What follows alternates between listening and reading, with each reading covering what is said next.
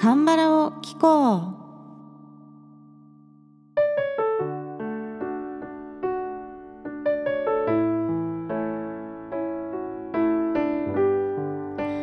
皆さんこんにちは。アニャンセヨ風花です。今回からですね新しい試みで実は今トークと一緒に動画を撮影しております。まあ、動画はね単に定点カメラみたいな感じなんですけど韓国にはねボイヌンラリオというのがあって、まあ、日本語だと見えるラジオっていう意味ですけどこのラジオ局のねホームページとかから、まあ、ラジオを聞くと今放送中の様子が見えたりとか、まあ、その様子がね YouTube に上がってたりとかするんですよね。で私もせっかく YouTube の方に歌唱動画上げるのでこの「見えるラジオ」もちょっとやってみようかなということで今回から動画も一緒に撮っております。ポッドキャストの方はこう編集して出そうと思ってるんですけど見えるラジオはねトークを編集せずに噛んだところもそのまま流しちゃおうかなと思ってるのでちょっとうまく喋れるかどうか挑戦になりますね。はいさて、えー、今週は4大ボーカリストキム・ナ・パク・イの3番目パクにあたるパク・ヒョシンさんをテーマにトークと曲をお届けしてまいりますパク・ヒョシンさんはですね1981年生まれの40歳。デビューは1999年ということでキム・ボムスさんナオルさんと同じ年のデビューですね、えー、2004年にヌネコっていうんですかねこれ。雪の花。そうです。中島美嘉さんが歌われたこの「雪の花」をカバーされてこの曲がね大ヒットします。で私が最初に聞いたのもねこの「雪の花の」のカバー曲でしたね。でこれは「ミアナダ・サラガンダ」というドラマ「ごめん愛してる」という放題がついていますがこのドラマのね主題歌だったんですよねでこのドラマもまたね不幸要素が多めというか、まあ、これも結構濃度の濃いドラマでございましてミサハイジンなんていうね言葉もあったそうなんですよ。でミサっていうのはこのミヤナダ・サラハンダのこう頭文字ミサであのそもそもミサって呼ばれててこのドラマが。この見終わった後にもうずっとドラマが頭の中に残ってもうそのことしか考えれんくって廃人になってしまうっていう人が続出してこうミサ廃人なんていうね言葉がブームになったそうでしたよ。でこのドラマに、え、出ていたのがソ・ジソプさんというね俳優さんがまず主演でした。切れ長の目がね美しい方ですよね。かっこいいですよねソジソプさん。そしてヒロインがイム・スジョンさんという方です。でこのドラマね今見ると結構なんていうかファッションが奇抜。まあ、2000年代初頭って結構なんか鮮やかな原色の服着てたりとかしてたんですかね。今見るとね結構なんか時代を感じます。でこのドラマはあの2017年に実は日本でリメイクされてるんですよねだから「ごめん愛してる」って聞くとあなんか聞いたことあるなって思う人もいるかもしれないですがこの日本でのリメイクドラマでは主演が永瀬智也さんそしてヒロイン、えー、吉岡里帆さんでしたね。で私は日本版見てないんですけどこのキャスティングがねすごいいいなと思ったんですよ。ソジソプさんも永瀬さんも結構ワイルドな魅力がある男性っていうイメージですしイメスジョンさんもね吉岡里帆さんもなんか華やかできらびやかっていうよりはこう純朴な感じの魅力がある美しい女優さんたちですよね。なのでこう原作のこう出演者の感じがこう尊重されてるキャスティングやなというふうに感じました。なんとこのドラマ日本以外でもトルコタイ中国でリメイクされてるそうなんです。ちょっとトルコのごめん愛してるとかどんな感じなんですかね。ちょっと気になりますよね。これもまあね見てみたいです、まあ、ぜひ皆さんも興味があったら見てみてください、まあ、そしてねあのドラマの話じゃなくてヒョシンさんの話に戻っていきますがまずねパク・ヒョシンさんはねアルバムごとに毎回声が違うんですよ、まあ、違うっていうかどんどん発声が進化していってますね。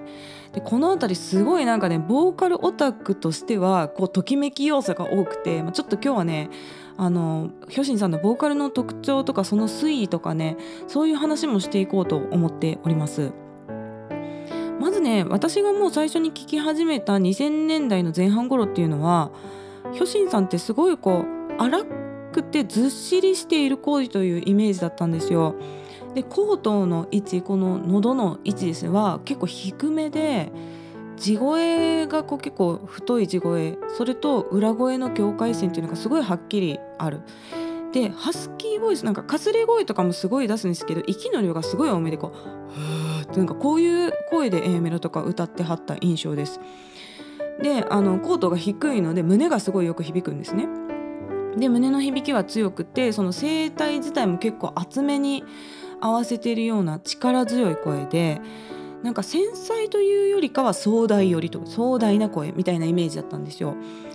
であの私はその「雪の花」で知ってからこの2003年に出た「タイム・オーナード・ボイス」っていう3枚目のアルバムこの中に入ってるですね「チョン・サランいい人」って意味ですけどこの頃の代表曲をあの最初に聞いたんですよ。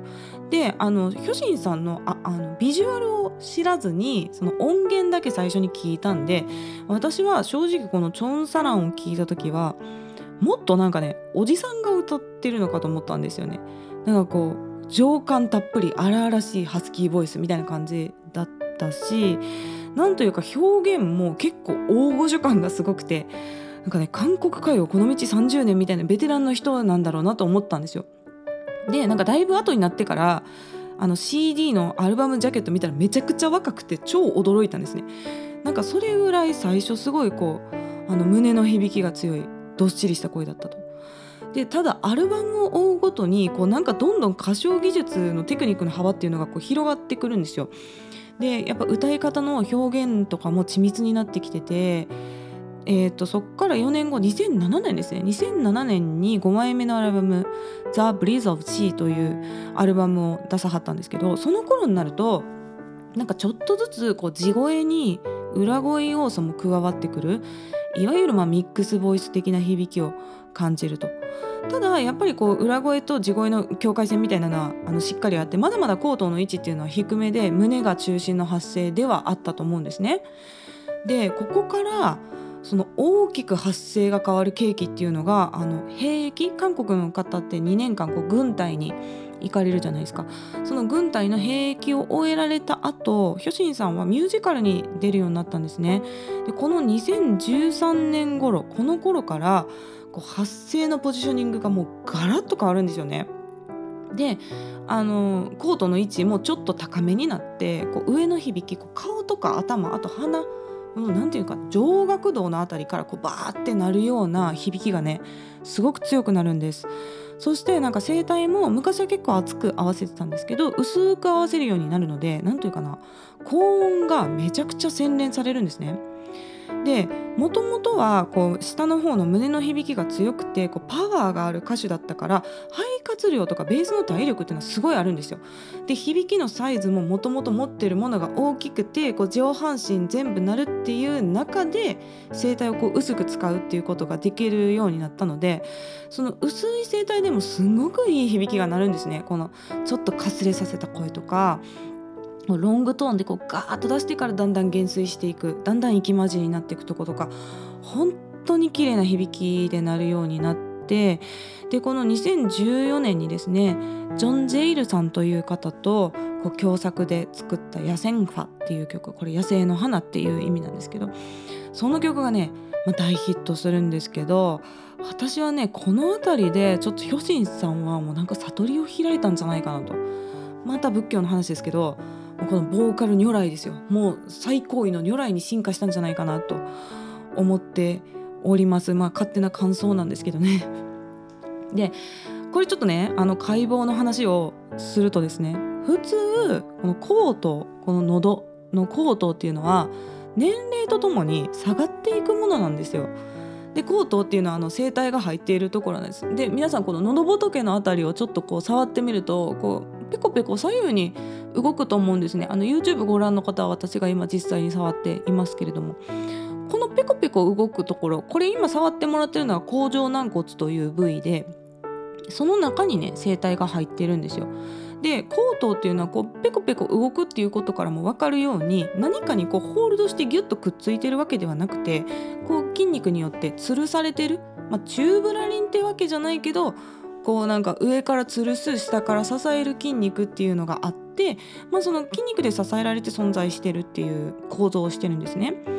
ですのでこう筋肉っていうのはだんだんこう年齢とともに弛緩してくるというかちょっとこう緩んでくるあと筋肉の他の支持組織、まあ、脂肪組織とかそういったものもちょっと年齢とともに緩んでくるっていうのが普通なのであの加齢とともに年を取ると自然と高度の位置っていうのはちょっとずつ下がってくるものなんですよ。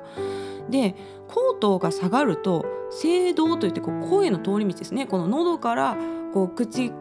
口を通って声っていうのはこう外に出てくるわけですけどこの通り道が長くなるので声っていうのはね一般的には年齢とともに低くなっていくものです。でこの原理はあのフルートとかを思い浮かべていただくと理解しやすいかなと思うんですけどあのピッコロフルートってすっごい高い音が鳴るフルートってこう短いじゃないですか。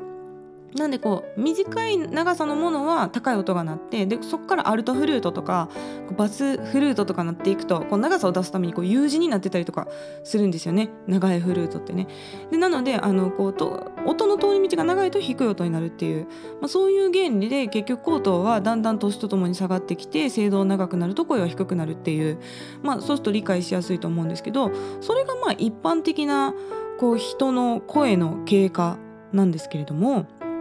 このパク・ヒョシンさんの場合は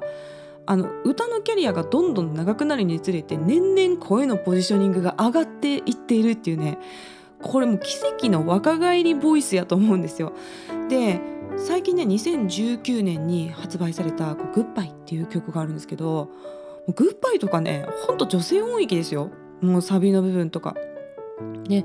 あのうちにねスマートスピーカーがあるんですけどキッチンにであの話しかけると音楽音楽流してとか言うとこう音楽流してくれるやつですねあのスマートスピーカーって。それであのパク・ヒョシンさんの曲をかけてっていう風に言うとまあ、あの年代とか結構ランダム再生されるんでもう最近の曲の後にこの2000年代初頭のそれこそチョン・サランとかが流れるとまずねヒョシンさんの場合同一人物に聞こえないですよ。もうそれぐらいあの発声のポジショニング変わってると思います。でやっぱりまあもともとねあの低音得意なところから高音が超洗練されたっていうことで、まあ、いろんな曲のね音域がほんまにえぐいことになってるんですよ。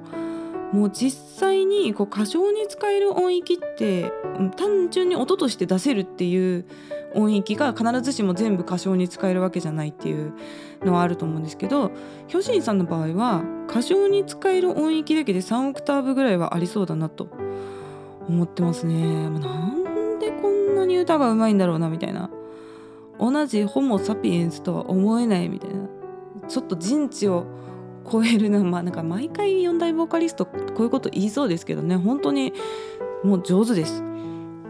で私はあのヒョシンさんはねコンサートとかは行ったことないんですけれども是非ね皆さんにご覧になっていただきたいのはあの YouTube に「夕日夜のスケッチブック」という番組に出演された映像があるんですよ。でこのねスケッチブックっていうのはあの夕日夜さんというまあ、作曲家であり社長さんでありみたいな韓国音楽歌謡界を牽引されてる一人の方ですけど、まあ、その方が、まあ、いろんなアーティストを招いて、まあ、なんかライブ形式みたいな感じですね。こうホールで、まあ、あのその人たちがこう交互に歌っていくみたいな感じで作り上げる音楽ショーみたいな番組なんですけど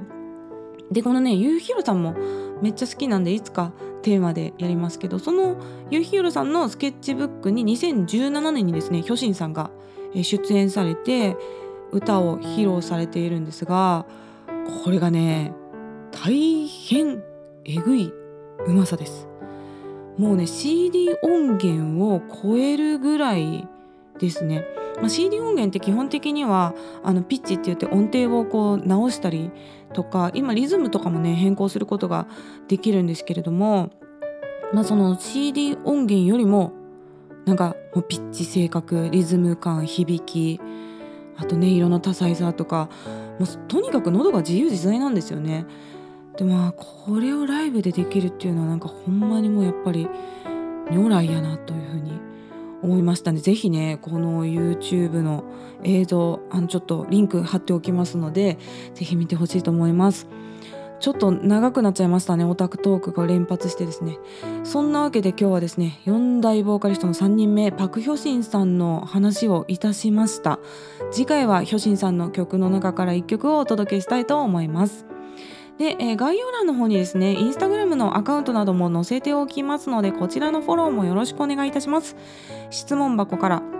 メッセージや質問などぜひ気軽に送ってください。日本語でも韓国語でも大丈夫ですよ。ではまた次の放送でお会いしましょう。さようなら。